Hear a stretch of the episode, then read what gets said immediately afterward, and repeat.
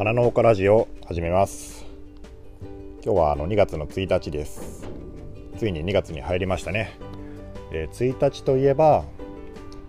皆さんお待ちかね、えー、農系ポッドキャストの日というね日がありまして、えー、今年から制定されましたけど、まあ、全然、まあ、定着はしてないですけどね、あのー、毎月1日になると、えー、農系の農業系のね、まあ、ポッドキャストの皆さんが、まあ、多く配信されると思いますので、まあ、ぜひね、あのえ聞いてみてください。で、えっと、この音声配信なんですけど、一応ですね、まあ、過去1ヶ月の間で、まあ、アナリティクスを見てですね、まあ、どれが一番再生されたかっていうのは、まあ、あの まあ、全然ね、まあ、重要はないと思います。あのかなり自分勝手なね、あの独りよがりな企画ですけど、まあ、まあ、先月やりましたね。まあ、一応、発表だけしますね。うん、あちなみにあの過去半月は集計に入れてないです。あのまあ多分安定しないと思うんで再生回数が。まあ、ちょっともそんなにねあの回数いってないんで回数はちょっと恥ずかしいんで言いませんけど、えー、と一番再生されたのはですね1月8日に、えー、と配信した「え空よりも遠い場所」っていうアニメがあるんですけど、まあ、それの話をした回ですね。うんまあ、前回の12月の時もですね天水の桜姫っていうあの米作りのゲームを、まあ、紹介した回が一番再生されてたんですよ。やっぱこうコンテンツ系っていうのは何ですかね皆さん聞きたいんですかね。うん、前回に引き続きね、まあ、アニメ、まあ、これもし見てない人がいたらあのネットフリックスとか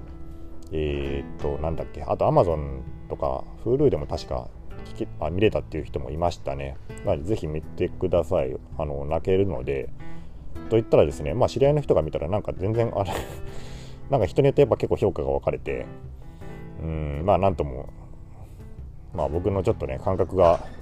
ちょっとおかしいんかもしれないけどって言われたこともありますけどね。あすいません今ちょっと転送が ハウスで話してるんでちょっと転送がね負け出してうるさいけどごめんなさい。はい。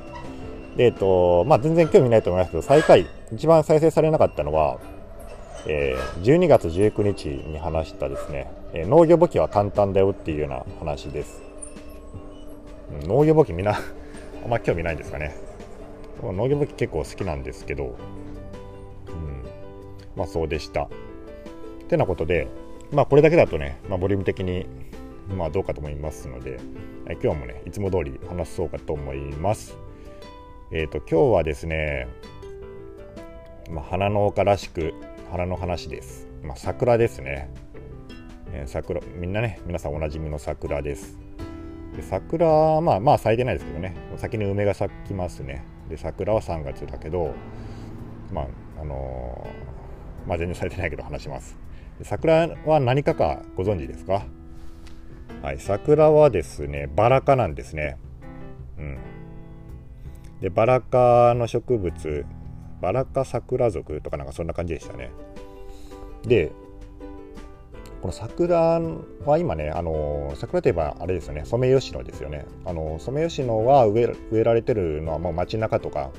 うんまあ、街路樹とかね、そういう、まあ、里に植えられてる、まあ、里桜とかにね、とかって分類されるんですけど、まあ、皆さんが一般的に見るのはソメイヨシノだと思います。で、もともとは、えー、大体10種類ぐらいの、まあ、原種があってでその原種からまあ掛け合わせて作られてるのが今の園芸種というか、まあうん、人の手で作られた品種ですね。もちろんソメイヨシノもそれに含まれます。で、えっと、非常にね交雑しやすいらしくてその原種も、まあ、山桜とか、えっと、大島桜とか、まあ、いろいろあるんだけど結構ね個体差があってあの咲く時期とか色とかね、まあ、個体によって結構変わったりします。まあ、交雑しやすいんで結構、ね、あのぐちゃぐちゃになってるんでしょうね。で、えっと、ちなみに、えー、ソメイヨシノは、えっと、江戸彼岸っていう桜と大島桜っていうのの交配種です。で、えっとね、そのさっき個体種が個体差が結構あるって言いましたけど、うん、まずねその山桜について話しますね。山桜があのー、ただね都会の方に住んでる人はあんまり見ないかもしれないですけどね。その雑木林にはまだいまだに結構いまだにというかね、まあ、結構日本全国に分布していて、えー、なんならね、まあ、日本だけじゃなくて北北うんとね北半球ですね。世界中の、まあ、北半球の大体どこにもそれ自生してるらしいんですよね、まあ、日本だけのものじゃないんだけど、まあ、日本人はその、まあ、桜が好きだと。えまあいろいろね、まあ、理由があるんでしょうけど、まあ、桜が好きなんでその山桜とかねそういう原種からいろんな桜の品種を作ったんですね。でその原種の桜でうちの家の裏にもあのや裏山があってえー、っとねまあ、まあ、杉が植えられてるんですけど、まあ、一部そこにまだその雑木林だった頃の、えー、雑木がまあ残ってるんですよ。そこにねあの山桜何本かこう咲いててでねあのよく田舎にあるんですけどねこの咲く時期が違うんで木によって昔はねこう名前が付けられたりしたんですよ。で僕もねばあちゃんから聞いた話であのうちの裏山にある桜がねこう咲いたら山桜が咲いたら「大君あそこに中腹に咲いてる桜あるじゃろうが」って聞いたことがあるんですよね「うんあるねばあちゃん」って言ったら「あれが咲いたら種をまくんじゃ」ってあれは種まき桜じゃけんなとかってね聞いたことがあります。であと田植え桜とかね。あの田植えの頃に咲くあの桜とかあるんですよ。それがね、まあ、木によって、まあ、開花期が違うんでそういうことがあるっていう感じですね。であのそあれですね。その桜の木のですね、まあ、あの性質なんですけど、まあ、春に咲きますね。でもねその花芽は実はその夏頃にはもうできてる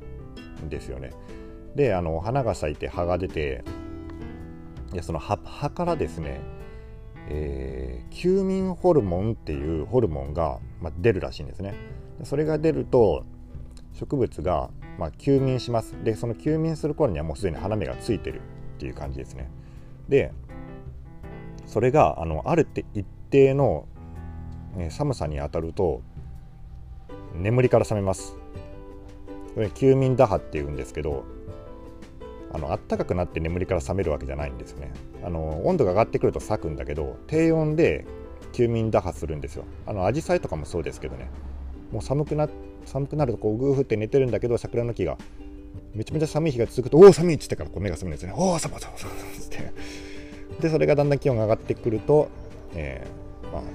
花が咲くっていう、まあ、こういうサイクルをとってます。ででもね中に秋に咲くっていう状あの狂い咲きっていう現象が起きることがあるんですね。見たことないですか？そのソメイヨシノの木なんかでも秋に、ね、花が咲いたりするんですけど、まあ、それはどうなどうなってるかっていうとやつらね勘違いしてるんですね。あの葉からさっきあの休眠ホルモンっていうのが出るって言ったけどその休眠ホルモンがちょっとね、まあ、まあ、出が悪いっていうかあのちょっと詳しくないけどあの、まあ、いまいちこう効かない、うん、状態になった時に眠りが浅くなるんですよね。だからちょっとあのうたた寝状態。うたた寝状態になっててで秋になるとたまにこうあのあれです早く寒くなる年ってやっぱあるでしょ、うん、10月とかにちょっと寒寒波来るみたいな感じで。でその寒波来た時にお寒いっつってからこう目が覚めるんですよね。眠りが浅いから。あこれもう。でそれからこうあの春にな春じゃないあの気温がまた上がるじゃないですか秋だから。そうなるともう春になったと思って「よし春が来た!」ってこう咲くんだけど、えー、もうそいつはねその眠りが浅くなってるだけなんで周りの桜の木はね、まあ、寝てるわけですねまだね、まあ、寝て まだ寝てると「おいお前ら何寝何寝てるんだよ」って「もう春だぞ」って、え、思ってるんだけどまあそんなこと言ってるかわからないですけどね。あのただそのまあそこから冬が来る、春じゃなかったっていうね あのそれかわいそうな、えー、まあ、うっかりな、えー、桜の木がもうそういうふうに狂い咲きっていうのが起こるという。いう感じですね。で、えー、ここからね、まあ、ソメイヨシノの話をしたいと思います。でソメイソメイヨシノなんですけど、あのソメイヨシノはですねあのその名の通り染井村っていうところがまあありましてこれ確か関東だったと思うんですけどねえー、そこで作られた品種です。で親はさっき言ったように江戸彼岸青島桜と江戸彼岸っていうののね後輩ですね。で染村で作られたまあ吉野桜っていう意味なんですけどうんとこれ吉野桜吉野っていうのはですね奈良県にあるんですね。奈良県の吉野山っていうのがあるけどそこはその桜の名所でまあ有名なんですよ。で染井村で作られたんだけどその、まあ、売り出す時に、まあ、吉野吉野村っていうのはあ吉野村じゃない染井村っていうのは園芸が盛んなんですね。でそういう品種がまあたくさん作られたところで、まあ、それを売り出すと。で売り出す時に、まあ、そのブランドを借りたわけですその奈良の吉野山の、うん、桜といえば吉野だから染井村で作られた吉野ってまあそういう感じで売り出した。でもその最初はだからその染井ってつけると染井村になるから吉野桜っていう名前で売り出したらしいですね。でそれが受けたと、うん。まあ、ブランド借りてるんですね。でみんな「あ吉野吉野の桜だ」っていう感じでなんか明治初期までは誰もそれが染村で作られたその品種だって誰も気づかなかったらしいですね。あのそこら辺のその関東東京とかにね植えられてたんだけどもちろん。それに気づかずに、まあ、植えててで明治に入ってからなんか調査が行われたらしいんですよ。桜の木の調査が。そしたらそこでちょっとこれ吉野桜って吉野のある桜じゃなくねって感じになって調べたら全然違うと、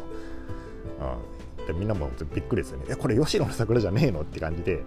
でなんかよくよく調べてみたら、まあ、染井村の桜だったっていうことで、まあ、そこで初めて染井吉野っていう名前が付けられたと。なんで明治のその調査が行われるまでは誰もその染 染井村のやつって分からなかったからそこからなんですね。呼ばれたのが染井吉野って名前が作られたのはもう明治から。でこれやっぱすごいと思ったのがうんもうネーミングがやっぱすごいんですよね。そのブランドを借りたっていうのが、まあ、今で現代で例えるなら現代で例えるならそうですね。あのほら地方の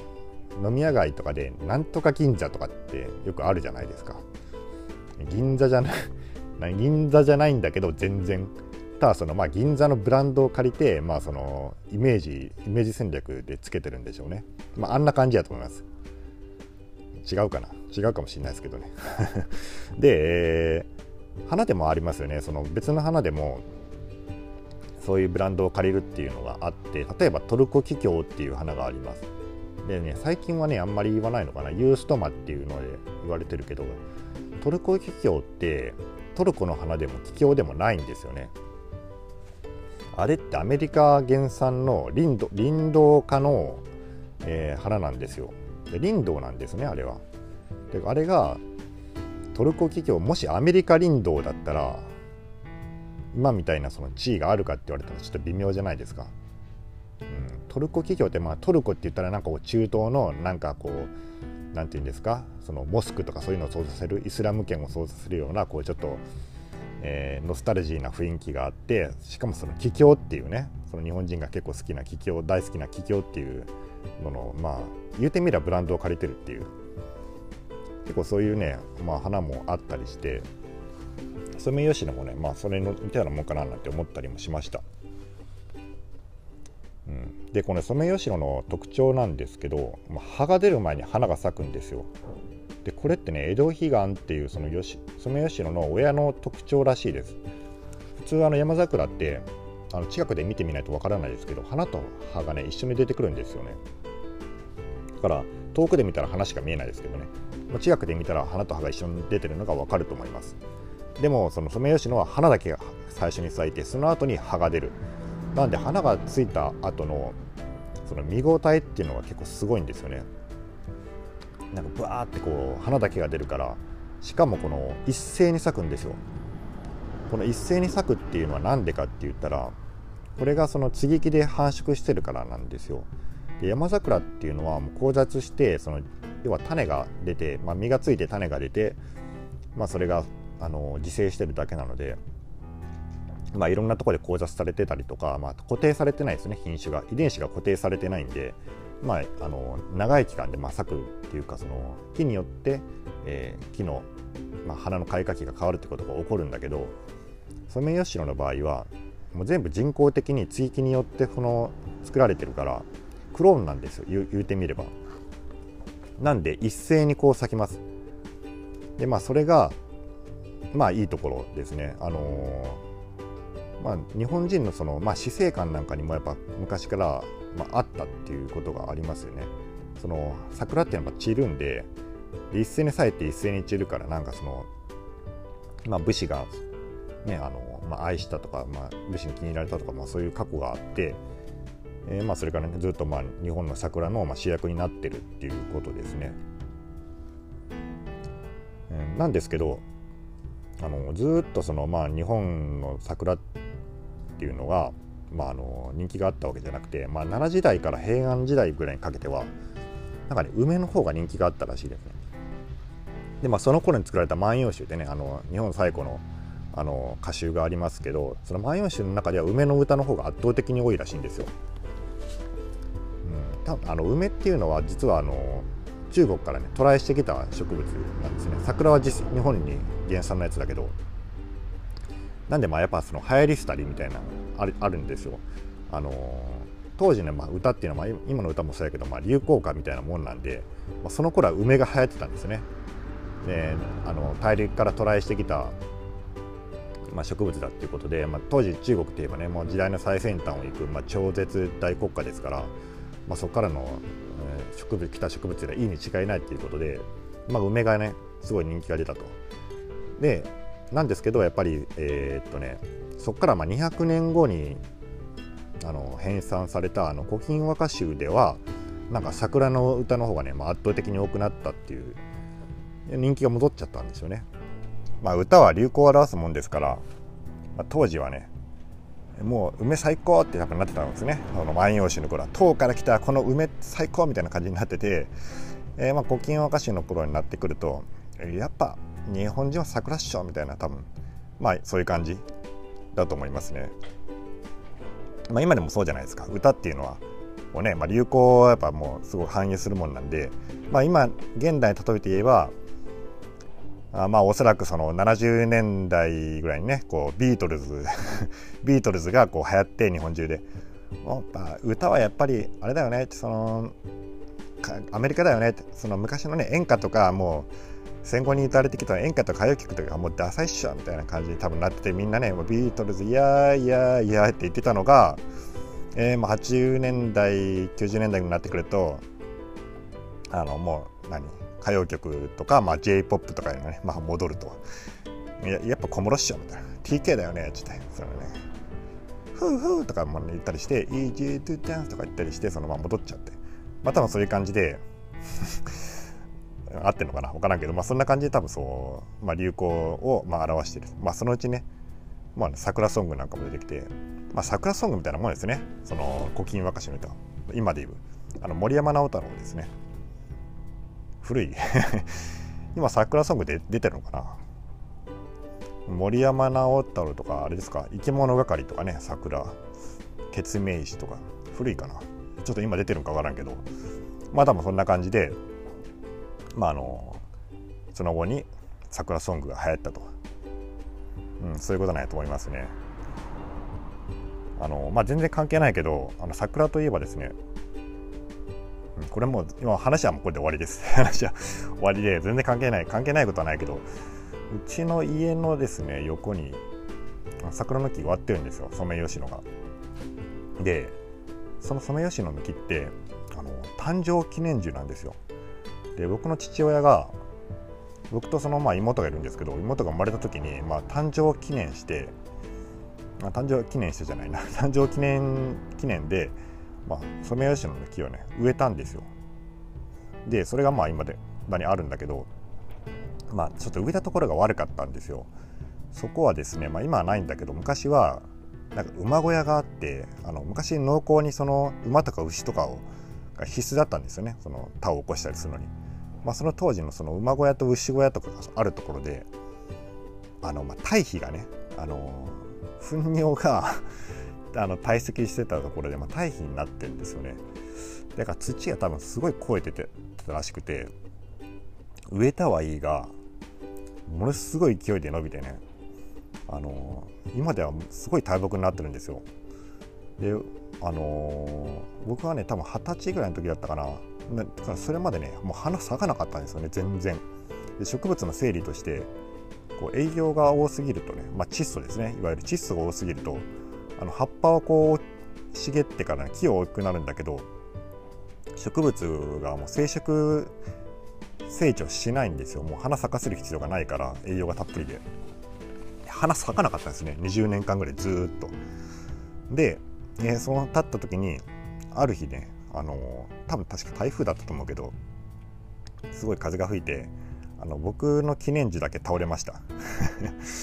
僕の記念樹だけ倒れて、えー、もう腐って枯れましたね、えー、で今あの1本だけ立ってるんだけどそれはねうちの妹の記念樹ですね。えー、それね今すごい多分栄養が多分全部流れたのか、まあ、吸い切ったのか僕の桜の木が吸い切ったのかもしれないですけどね、えー、まあいい感じのその、まあ、肥料分になったらしくて今ねあの春になったらものすごいあの数の、えー、花をつけます。もともとねその栄養が良かった大木に育ってますから、うん、すごい立派なね あの梅吉野が咲いてるんですよ。まあこの記念樹もあのー、あれですね、まあ、人間を表してますよね、うん、僕の木はもうね もうないです。だからもう多分、まあ、そんなにまあ、まあ、そういうことなんだろうなと思って、まあ、妹は多分、まあ、今からどうなるか分かりませんけど、まあ、成功するかもしれないですねはいまあそんなこんなでね、えー、まあ20分超えましたけどまあ農系ポッドキャストの日なんでまあいいじゃないですかはいうん、まあじゃあこんな感じでまた終わります。また明日からね、えーまあ、短めの 話話していきたいと思います。それでは皆さんごきげんよう。